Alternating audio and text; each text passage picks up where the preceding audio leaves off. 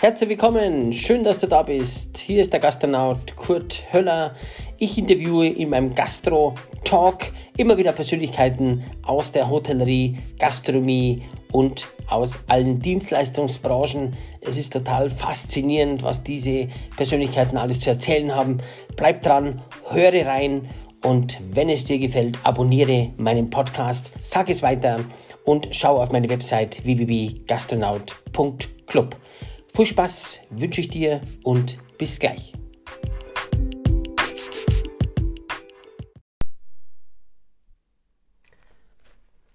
Heute über einen ganz interessanten Gesprächspartner zu übrigens beim ersten Podcast. Der Podcast heißt der Gastro Talk hier vom Gastronaut Kurti, vom Kurt Höller.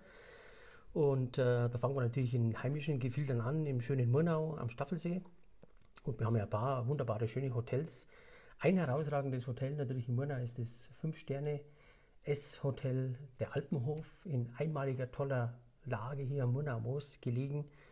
Und da bin ich selber ein großer Fan von dem Haus und verfolge das und habe einen tollen Gesprächspartner neben mir sitzen und zwar den Hoteldirektor Christian Bär.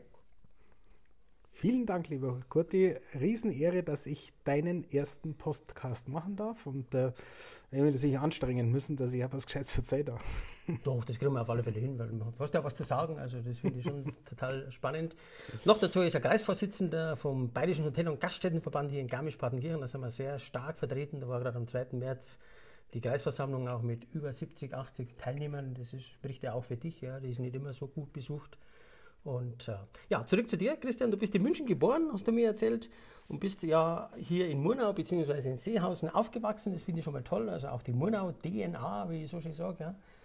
Ja, die, die DNA ist schon länger, weil meine Familie schon seit, äh, seit die 30er Jahre in Seehausen ist, aber mein Vater hat dann studiert in München und deswegen war auch dann auch über die Kriegszeit und so weiter, war natürlich München der Hauptwohnsitz und äh, 1972 sind wir dann wieder rausgezogen und seit der Zeit war ich in Murnau und in Seehausen mit dem Radl unterwegs. Mhm. Also 72, somit komme ich gleich auf die Geburtsdatum. Wir haben nächstes Jahr ein kleines Jubiläum, einen kleinen Rundengeburtstag. Der Christian ist ja 1971 geboren, also sprich in München geboren und dann hier in Seehausen in Murnau aufgewachsen und immer noch natürlich ganz stark verwurzelt. Das finde ich ja immer wichtig. Ja. Tradition und Innovation, das ist ja auch äh, was absolut perfekt zu dir passt. Weil du bist traditionell verbunden und sehr verwurzelt, aber unwahrscheinlich innovativ. Also da merke ich, ich glaube, dass das vor allem an Murnau liegt, weil wenn man in Murnau aufwächst, ich glaube, es gibt keinen schönen Ort auf der Welt. Und ähm, wenn man ein paar Orte gesehen hat und weiß, wie schön die Welt sein kann, trotzdem die Wurzel von Murnau, die hat mich nie verlassen. Ich habe immer ein Kargweißbier mir nachschicken lassen. Ich habe äh, immer die bayerische Fahne irgendwo kisst und äh, man darf auch seinen, seinen Dialekt und seine Herkunft, glaube ich, nicht ähm, verleugnen. Und äh, das habe ich immer hochgehalten, egal wo ich war. Mhm. Und äh, das macht es dann umso schöner, wenn man wieder zurückkommt. Ja. ja, wichtig ist ja Authentizität und natürlich auch, dass man sich nicht verstellt. Ja. Das, ist, das darf man überhaupt das nicht. Ist, das ist ganz entscheidend. Ja. Also ich, ich, bin grundsätzlich, glaube ich, ein sehr fröhlicher Mensch, ähm, weil ich finde, zum Traurigsein ist das Leben zu kurz. Und ähm, ich habe das große Glück gehabt, dass ich mir viel in der Welt habe anschauen lassen, äh, anschauen habe lassen dürfen und, und äh, wenn ich jetzt aber wieder zurück bin, nach 25 Jahren zurück hier in Murnau äh, und dann siehst du das mit Augen, wie schön es bei uns ist, ähm, ich möchte dann immer weg. Das kann ich gut verstehen, da gebe ich dir 100% recht. Ich sehe es ja genauso und das können wir natürlich nur, desto besser beurteilen, desto mehr, dass wir gesehen haben, auch von der Welt. Ja. Und jetzt komme ich gleich auf die Frage zurück, ist dann, wie kommt man denn dann als Jugendlicher irgendwann mal drauf, dass man sagt, ach, man geht ins Hotel- und Gastgewerbe? Damals schon, also das war ja schon in die 70er Jahre, dann in die 80er Jahre, in dem Fall ja, als Jugendlicher. Den Ursprung, glaube ich, hat äh, meine Mutter und mein Vater gelegt, weil meine Mutter hat unglaublich gern und viel gekocht und ähm, ich habe immer in die Kochtöpfe hineingeschaut, ich habe immer mit Essen und Trinken zu tun gehabt. Der Vater hat einen super Weinkeller gehabt, bis heute. Und äh, wir haben relativ früh da mitprobieren dürfen und so haben wir halt ein Fable für Essen und Trinken gehabt. Und wir waren doch mit der Familie immer mal wieder fort und waren nochmal in Frankreich und nochmal in Italien und das hat mir wahnsinnig Spaß gemacht. Und aus Reisen mit, kombiniert mit Essen und Trinken war, glaube ich, so ein bisschen ein Grundgehen da. Mhm. Und wie mein Vater dann unbedingt wollte, dass ich Medizin studiere, weil ich nicht wusste, was ich sonst machen soll, äh, und es an den Punkt gekommen ist, dass ich mich hätte entscheiden müssen für das Medizinstudium, mhm. ähm, habe ich Gott sei Dank jemanden kennengelernt, der mir gesagt hat, du, da gibt es die Hotellerie schau doch mal zur Salzburger Hotelfachschule in Bad Hofgastein. Und ähm, ja, so bin ich dorthin gekommen, habe meine Hotelfachausbildung zwei Jahre dort gemacht. Und dann war ich Hotelfach ähm, ohne Eltern, die einen Betrieb hatten. Und dann habe ich ein Riesenglück gehabt, dass meine Großeltern sehr eng mit einer Hoteliersfamilie in Lech ähm, befreundet waren. Mhm, schön Alberg, ja. Das war die Post in Lech, die Familie Moosbrucker. Und die Christel mhm. Moosbrucker hat mich mhm. damals wie ihren Sohn als Berufseinsteiger aufgenommen ja. und hat mich drei Jahre lang in die Hotellerie neigesteckt und von mhm. da ist losgegangen. Mhm. Und ähm, ja, ich war drei Jahre in Lech, dazwischen war ich mal in Frankreich, habe hab, äh, ein bisschen in den Weingärten habe ich Trauben geerntet und habe Französisch gelernt. Ja. Wie viele Sprachen sprichst du? Vier. Vier. Ja. Englisch, Französisch? Italienisch. Italienisch, ah, ja. Gibt's das? Habe ich gar nicht gewusst. Toll. Borisch, Deutsch. Ja, das sind also fünf, ja. fünf Sprachen. Super, ja. ja. Sprachen sind wichtig in der Hotellerie, ja. ja. Ganz wichtig. Von Lech, Frankreich und dann von Lech? Dann, dann in die Sonnenalpen nach Vail, nach Colorado. Aha, das war aha. mein Auslandseinsatz eineinhalb Jahre lang. Es mhm. war toll, war super. Partnerbetrieb von der oder Familienbetrieb von der Firma von der Firma äh, Fessler. Familie Fessler. Genau, schön. Johannes drüben, das mhm. war eine tolle Zeit. Ja. Und von da drüben, Visa, die Visa-Zeit hat es natürlich beendet, dass es da wieder weg ist. Und von dort mhm. ähm, hat mich das Hotel Sacher begeistert in Wien und das war natürlich auch eine meiner wichtigsten Stationen. Da ja, war ich fast fünf Jahre bei der Frau Gürtler und habe Sachertorte produzieren dürfen und habe okay. tolle Projekte da mhm. gehabt und ähm, ein verstaubtes altes Hotel wieder zu einem Welthotel mitzumachen. Mhm. Das war so die Anfangszeit und für mich gehört auch ähm, das heute zu den einfach zu den besten Stationen, die ich gehabt habe und wo ich am meisten gelernt habe und bin immer noch sehr eng befreundet.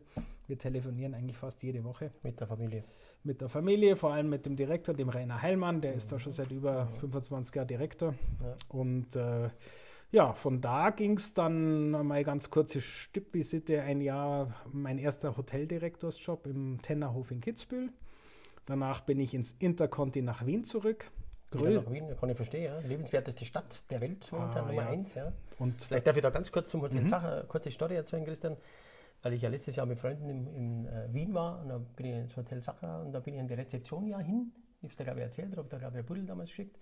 Und da habe ich den Front, also da am Front Office, äh, die, diesen Concierge äh, mit, mit, mit Portier. Portier heißt es ja da, ja genau, gefragt und so.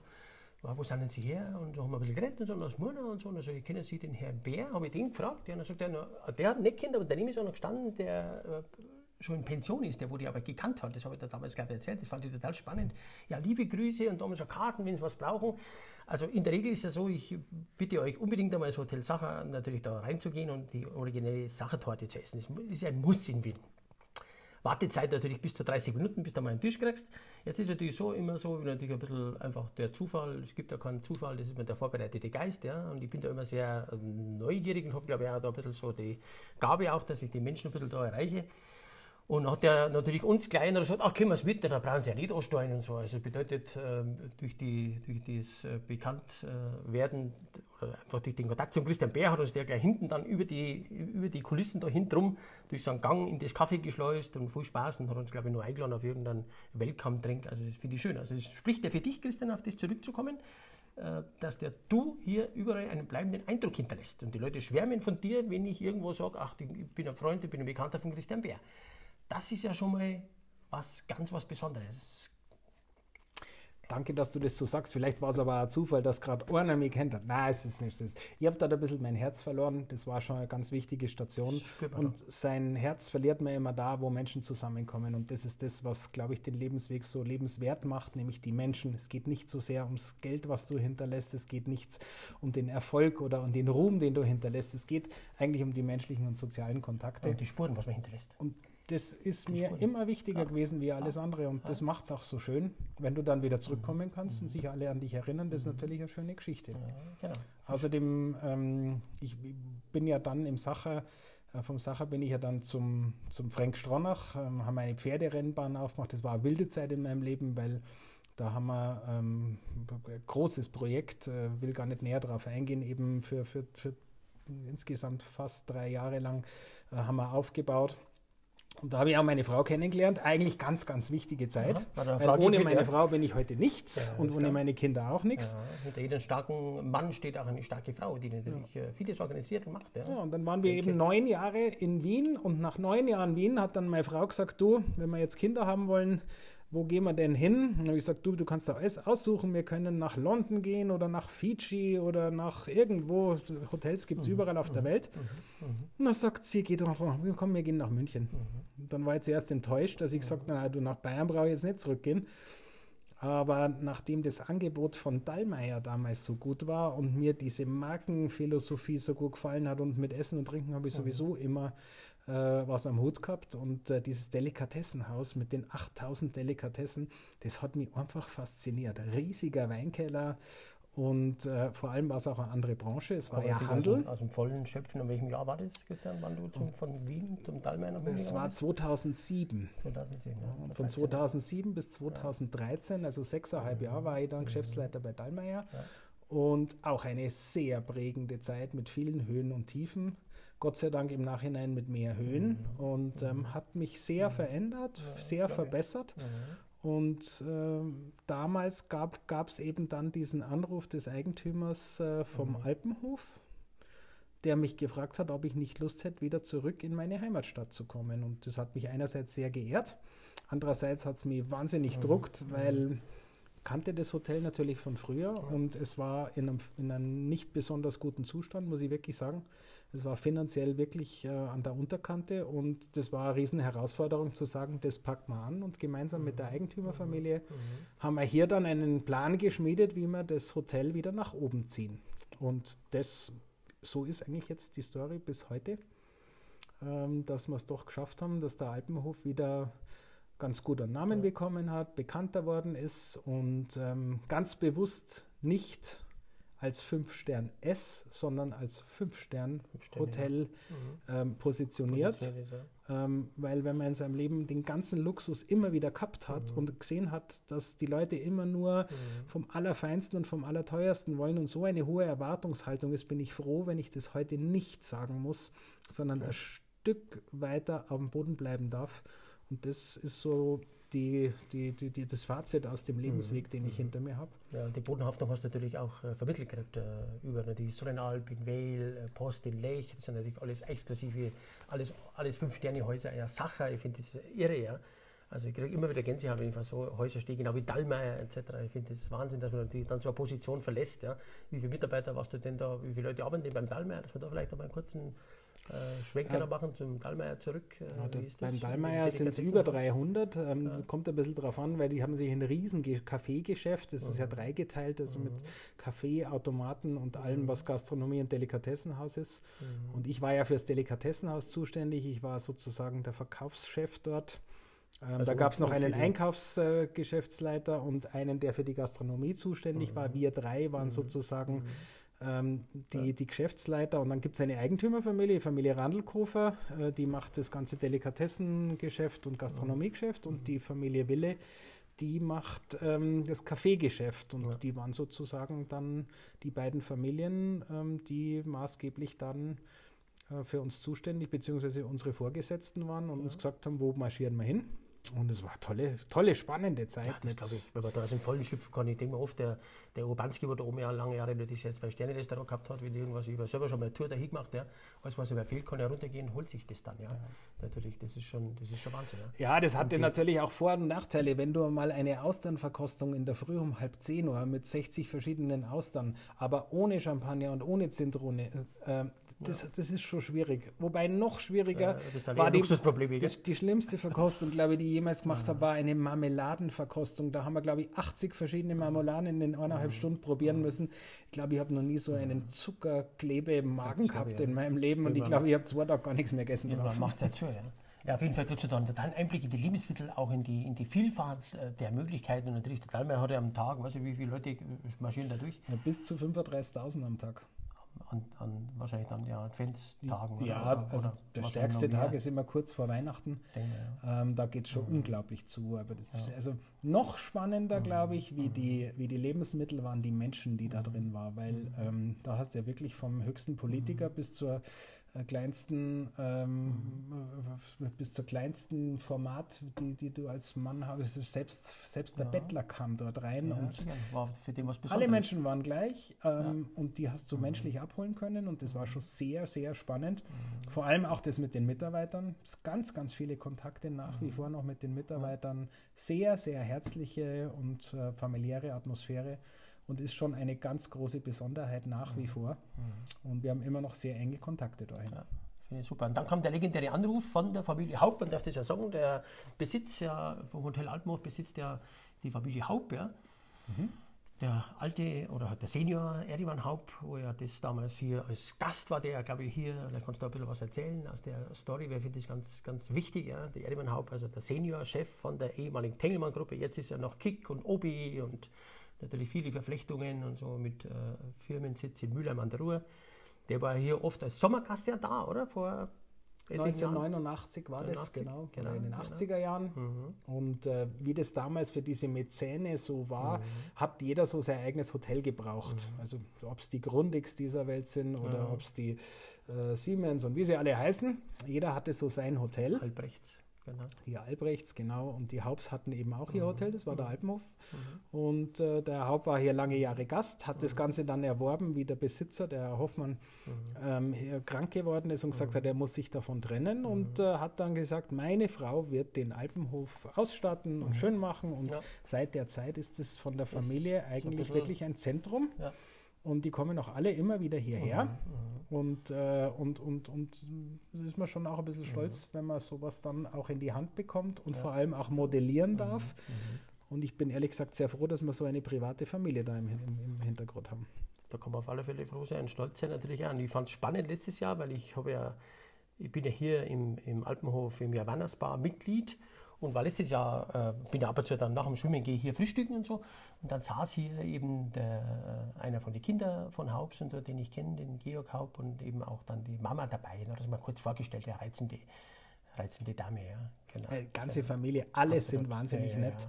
Und äh, das ist einfach schön, ja. wenn man so eine herzliche Familie mhm. hat. Und, und, und ähm, mhm.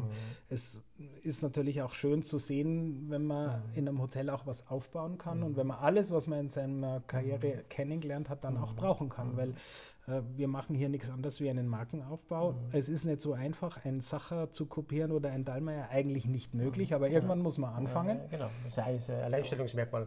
Und das merkt man ja, seit du da bist, seit 2014, oder? Seit so. ja, 2013 im Herbst. 2013 im Herbst, genau. Also das volle Geschäftsjahr 2014 und so. Und die vorigen Geschäftsführer natürlich und Hoteldirektoren kenne ich natürlich auch alle, ja.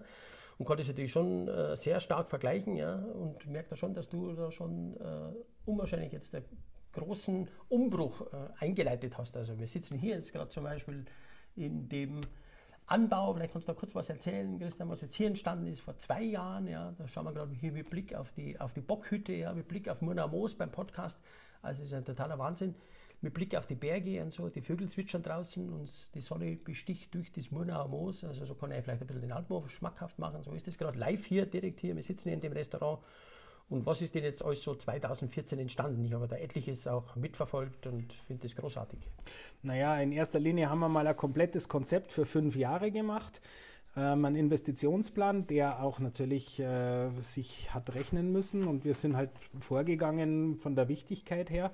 Es ist äh, mal als allererstes haben wir mal ein gescheites Internet hier reingeholt, eines der schnellsten Internets, äh, die es in Hotels im Süden von München überhaupt gibt, weil das für mich die Grundlage mhm. ist, warum man in ein Hotel fährt, äh, dass man hier einfach ein sehr, sehr schnelles Internet hat und das brauchst du heutzutage mhm. auch. Mhm. Danach haben wir eine neue Küche gebaut, weil die Küche seit 1967 nicht renoviert war. Das war mhm. dringend notwendig. Deswegen haben wir heute eine super moderne äh, Küche. Da habe ich auch meinen neuen Küchenchef, den Klaus Gromotka, mir hergeholt, der seit der Zeit an meiner Seite kocht und äh, ich bin mhm. wahnsinnig froh. Wir sind super Freunde miteinander und, und ja. haben das miteinander aufgebaut. Das Herzstück der Küche, Christian, ist ja immer der Herdblock. Darf man das sagen, was das für Fabrikant ist? Was ist das, was habt ihr da eingebaut damals? Ähm, also das war die Firma Lohberger, Lohberger. die, äh, die einen großen, ähm, einfach einen großen Herdblock mhm. uns da geliefert mhm. hat mit Induktionsherd. Das heißt, wir haben keine Hitze mehr, wir haben eine tolle Lüftungsdecke. Mhm. Äh, die, die, das ist an, wahnsinnig angenehmes Arbeiten für die Köche. Und das macht es natürlich dann auch, das macht auch den jungen Leuten Spaß, die ja, hier kochen. Definitiv, du brauchst ein richtiges Umfeld, damit die Leute auch Spaß haben. Ja? Genau.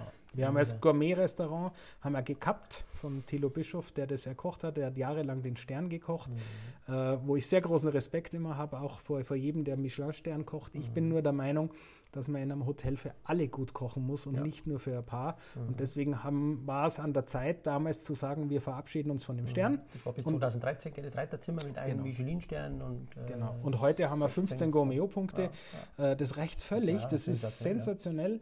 Aber das Ganze eben auch für 200 Gäste, wenn sie da sind. Und das mhm. muss man halt dann mal halten, dass man die mhm. Qualität auch da oben hält.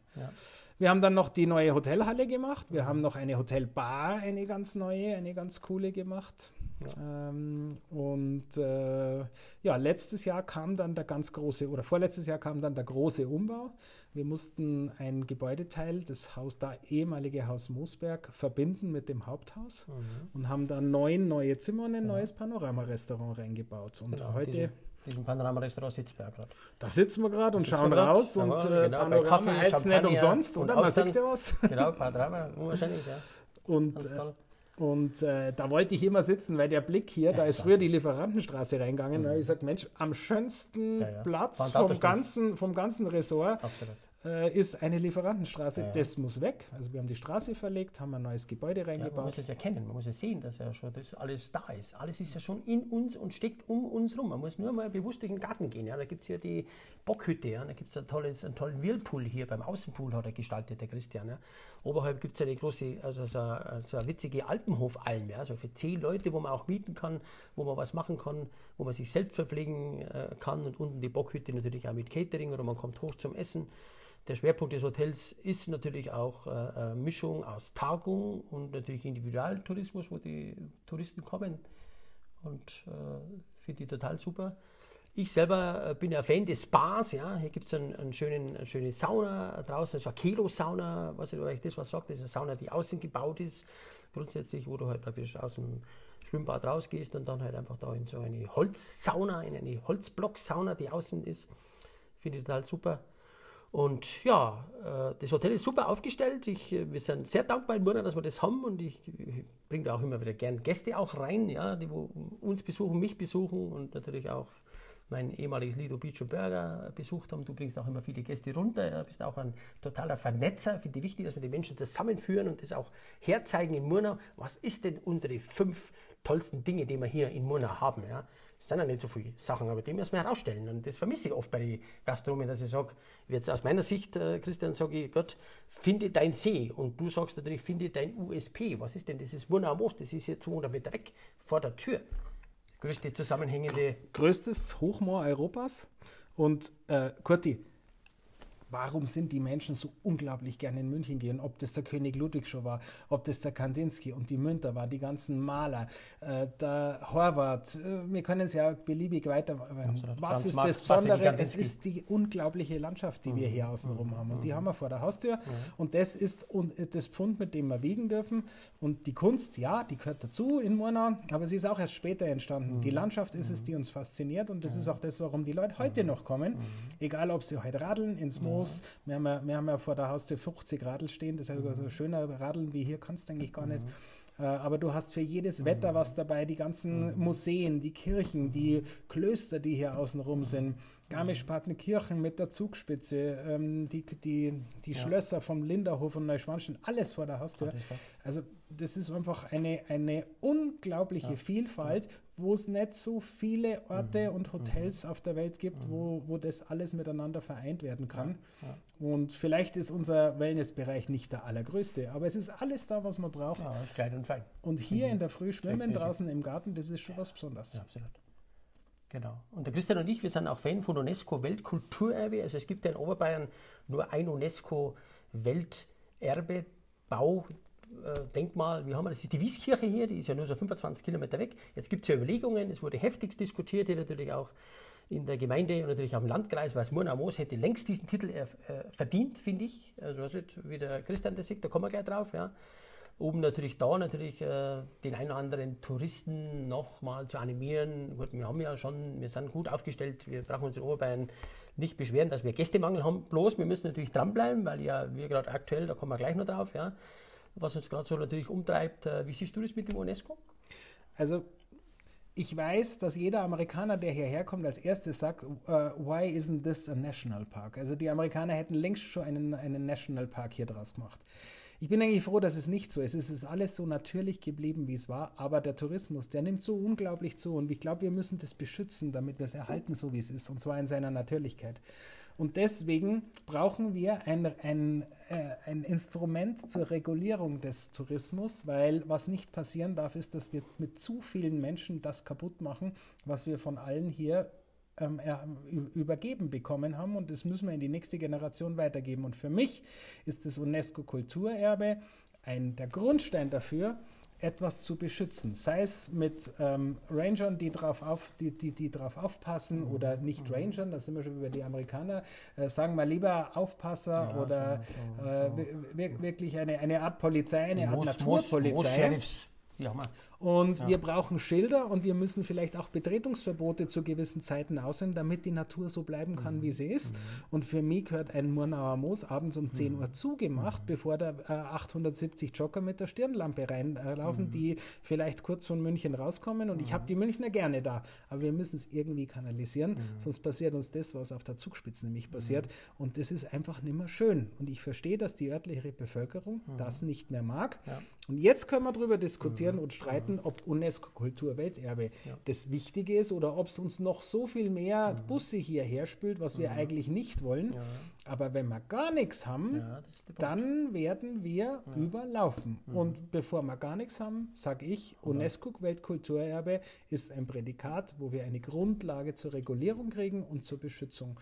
Und ich glaube, das ist der Grund, warum mhm. ich da dafür bin. Ja, ich bin 100% bei dir, ich sehe das genau wie du. Ich bin auch dafür weil ich auch ein Fan bin von UNESCO-Weltkulturstätten, weil das natürlich auch was Besonderes ist. Wir können über ganz andere Dinge zugreifen. Es gibt auch Förderung, es gibt andere Zugriffsmöglichkeiten. Zugleich muss man halt schauen, wie man es steuert. Ja. Natürlich, dass dann jeden Tag noch 30 Busse zusätzlich kommen zu den anderen 20, die schon kommen, ähm, ist natürlich ein Fluch und ein Segen, aber da muss man schauen, wie wir das hinkriegen. Ja.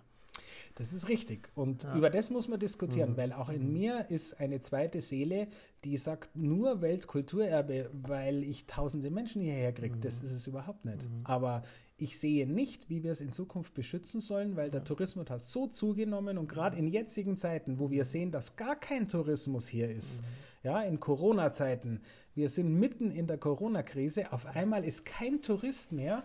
Und Kurti, wie überleben wir denn jetzt? Gar nicht. Es gehen hunderte Leute, sind abhängig davon und wir wollen doch unsere, unsere Lebensqualität hier erhalten. Mhm. Wir wollen die Natur erhalten. Mhm.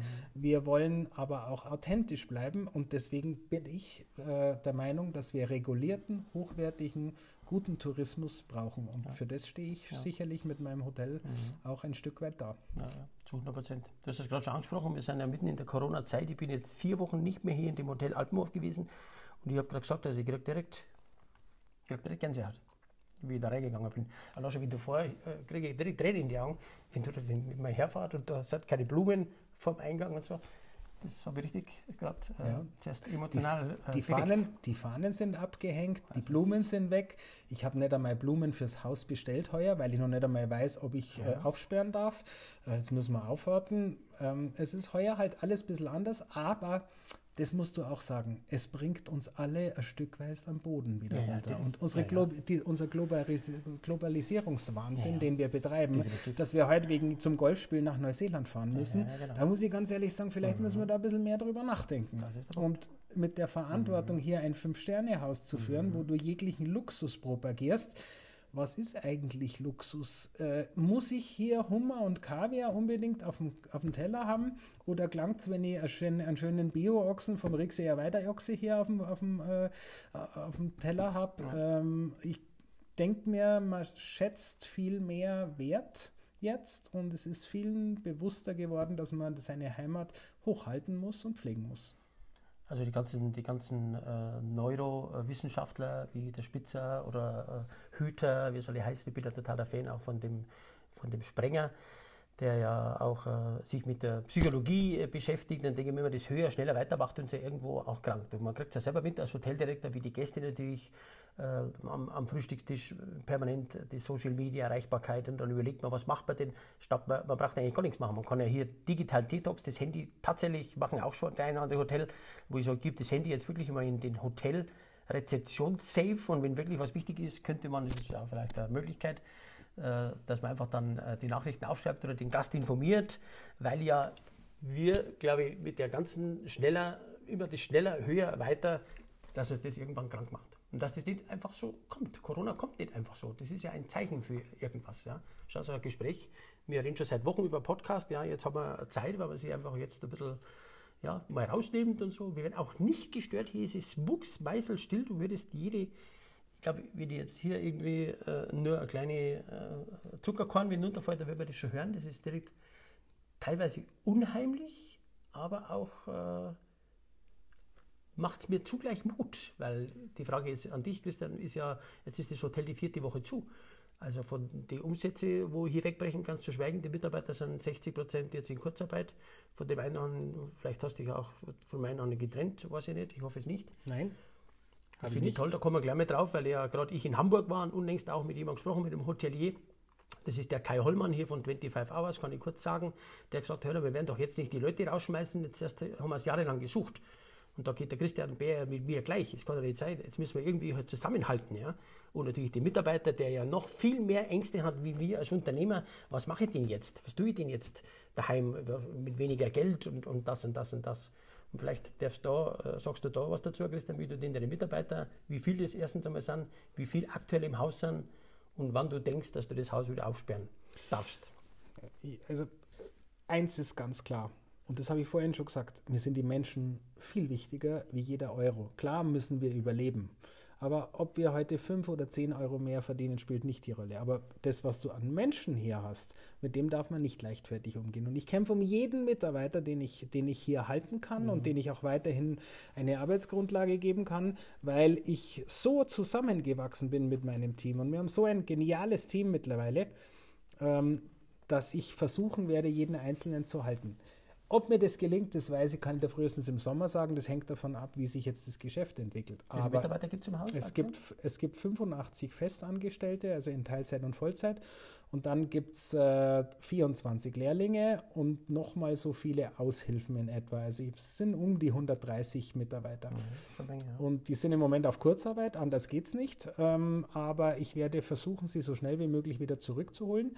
Und dazu braucht man natürlich viele Gäste, die äh, herkommen. Wir haben, glaube ich, ein ganz großes, äh, einen großen Vorteil, dass wir nicht viele internationale Gäste hatten bisher. Als Einzelhotel fehlt mir dazu einfach die Finanz, um äh, in fremden äh, Ländern Werbung zu machen.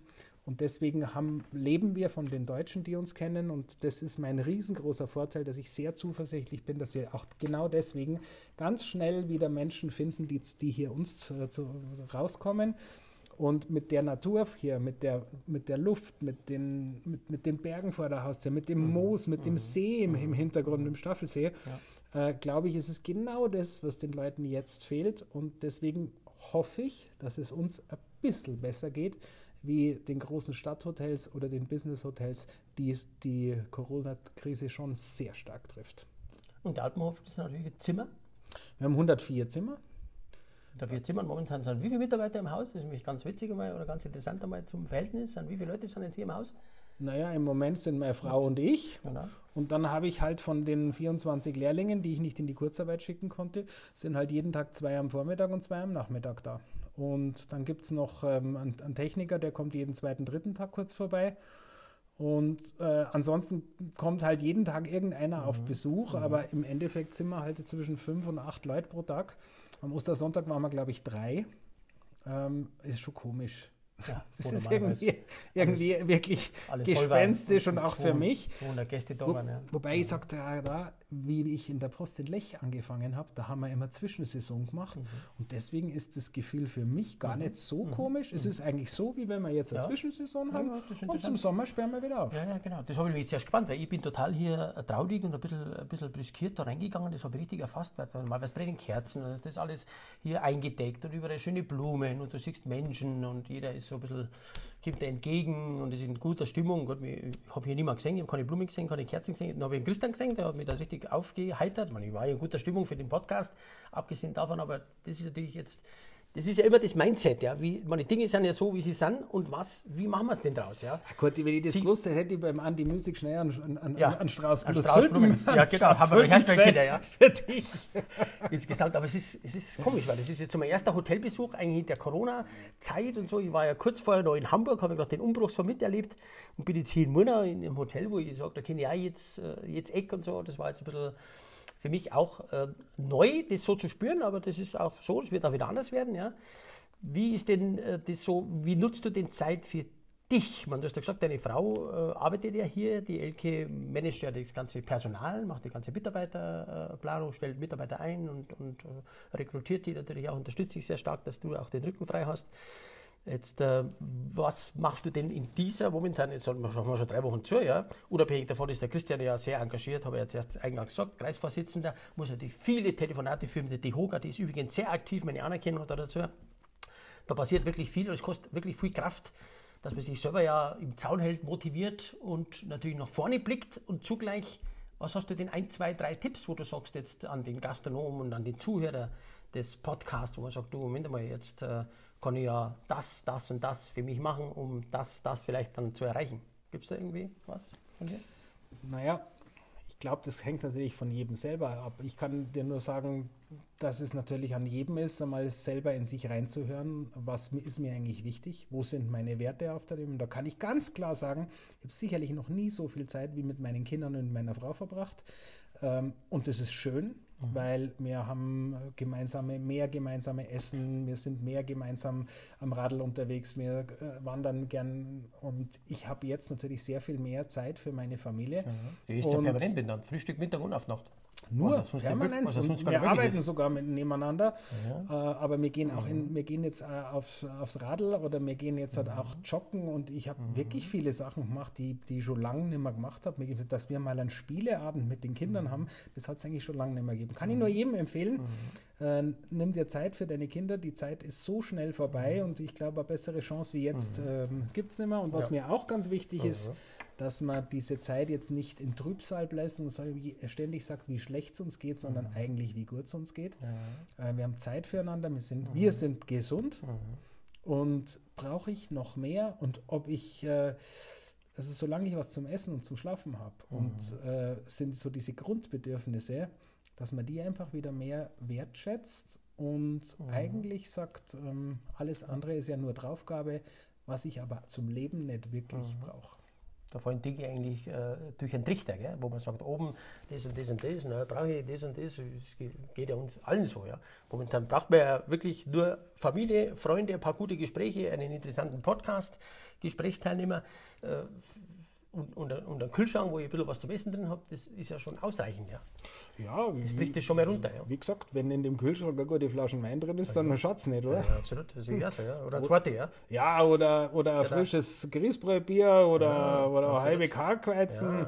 Das sind doch die Dinge, die, mhm. die einem mhm. schon genügen könnten. genau. Und Kauf lokal und regional, das ist ja auch hier Schwerpunkt von Christian Bär von seinem Team, dass wir natürlich jetzt nicht über die großen Konzerne noch größer machen, ja, sondern dass man halt wirklich hier beim Bäcker hier in Murnau und Umgebung auch die Backwaren kaufen, dass man halt wirklich auch, da ist auch der Klaus Kramotka großer Fan, der Küchenchef, dass man halt hier einfach die Obst und Gemüse in Oldstadt kauft und einfach die Saibling von der Fischzucht äh, Schretter hier aus äh, Schledorf etc. Das ist eben auch, da appellieren wir auch immer äh, dazu und da ist der Christian auch ein großer Fan dazu. Ja. Jetzt habe ich gerade letzte Woche mit jemandem telefoniert aus München, der sagt, ja gut, das ist ja jetzt gerade ungewohnt mit dem Corona-Zeit, das kann eigentlich jedes Jahr so irgendwie sein, bloß mit offenen Wirtshäusern. Weil natürlich drei Wochen zu und wir haben ja Ausgangsbeschränkungen und äh, das finde ich auch toll, dass das der Söder so schnell äh, umgesetzt hat. Da schon mal meine und sicherlich auch die anderen Kinder von Christian. Äh, es wird Zeit für eine Lockerung, aber wann die genau kommt, wissen wir nicht. Äh, wir haben heute den 14.04.2020. Dieses Datum wird auch in die Geschichte eingehen, weil morgen ja schon die große Pressekonferenz ist der Ministerpräsidenten. Wann denn jetzt ungefähr eine Erleichterung kommen wird. Ja, was hast denn du da irgendeine Tendenz, Christian, wann man denn hier wieder den Alpenhof in blühenden Tischen mit brennenden Kerzen und tollen, liebevollen Gästen und deiner Mannschaft erleben werden? Ja, du lieber gestern als heute, aber ich verstehe natürlich, dass es äh, gewisse Regularien braucht äh, und da muss man sich jetzt einfach auch auf die Politik und auf die, ähm, äh, auf die Experten verlassen. Äh, wir können jetzt nicht einfach morgen wieder ein aufsperren und sagen, jetzt machen wir so weiter wie vorher. Ich denke, es braucht ein langsames Öffnen, da muss man vorsichtig sein und deswegen werden wir uns genau nach dem richten, was man uns vorgibt und ich glaube, die machen das schon ganz gut. Äh, wir konzentrieren uns lieber dann auf das, wie wir wieder aufsperren, weil das, mit dem befassen wir uns ganz intensiv. Wie schaffen wir es, einen Abstand von den Gästen zu halten, andere nicht äh, irgendwie anzustecken, Sicherheit im Hotel zu haben und äh, da sind wir fleißig dran. Und das machen wir jetzt schon und ich glaube, da werden wir auch äh, äh, ein, ein richtig gutes, richtig gute Möglichkeit finden. Jetzt spielt uns natürlich der ganze Tourismus enorm zu im, nach der Corona-Zeit. Ich plane ja, ich denke auch schon an das zweite Halbjahr. Das erste Halbjahr kann man so ein bisschen in Anführungszeichen sehen. Ja. Viele Gastronomen sagen, naja gut, jetzt wenn ich 60 Prozent erreiche des Umsatzes von letztes Jahr, so plane ich jetzt heuer mal, wie gestern mit jemandem telefoniert, kann man nicht genau sagen, aber durch das, dass ja die ganzen Schiffe äh, vor Anker liegen an verschiedenen Häfen weltweit, äh, bricht ja der ganze Kreuzfahrttourismus zusammen, bis das wieder an Fahrt gewinnt, wird dauern. Das bedeutet, wir in Oberbayern haben natürlich einen riesen Vorteil weil ja der Inlandstourismus, weil ja irgendjemand einmal sagt, Moment mal, jetzt in Frankfurt, jetzt lassen Sie mal nach Bayern fahren, weil nach Österreich können wir nicht, nach Südtirol brauchen wir auch nicht, dann fahren wir doch nach Bayern. Da haben wir äh, riesen Vorteile, deswegen sehe ich das zweite Halbjahr absolut zuversichtlich, optimistisch und auch aus der Sicht der Hotellerie touristisch wertvoll und mit vollen Betten, hoffen wir. Ich sehe das natürlich auch so. Äh, Deutschland ist einer der stärksten Reisemärkte der Welt. Die Leute wollen einfach wegfahren. Wir sind es so gewohnt. Äh, warum das bei den Deutschen so ist, weiß ich nicht. Aber wir tun eigentlich überall unser Handtuch hinschmeißen, genau. wo wir unterwegs sind. Und äh, ich sehe es sogar fast umgekehrt, dass wir an den Wochenenden äh, all diejenigen, die sonst nach Mallorca mhm. mal schnell geflogen sind oder mal nach Südtirol über sind und äh, hierhin und dahin, dass wir die plötzlich vor der Haustür haben, mhm. dass wir uns überlegen müssen, wie wir das kanalisieren übers ja. Wochenende, ja. Montag bis Freitag, mhm. nachdem der ganze Tourismus, äh, Geschäftstourismus wegfällt, werden wir uns ein bisschen was überlegen müssen.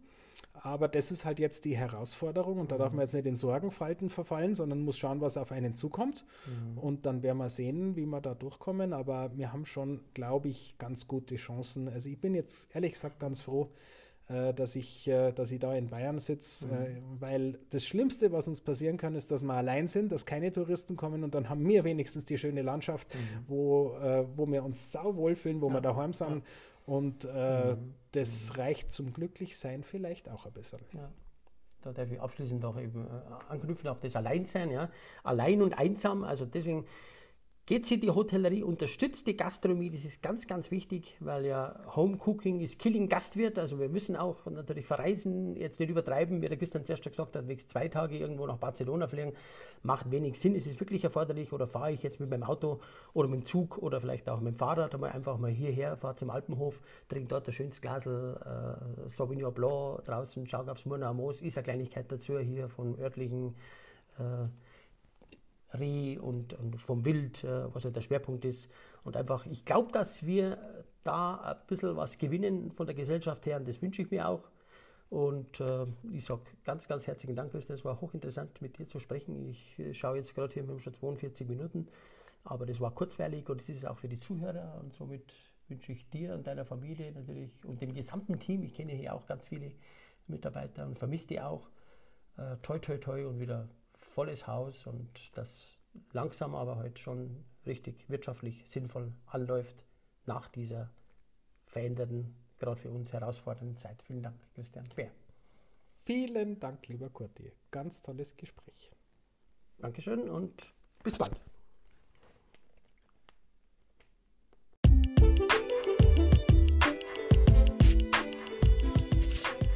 Vielen Dank, dass du bei meinem Gastro-Talk hier dabei warst. Wenn dir diese Episode gefallen hat, dann kannst du gerne natürlich alle Folgen abonnieren hier bei Spotify oder iTunes und mich natürlich auch gerne bewerten.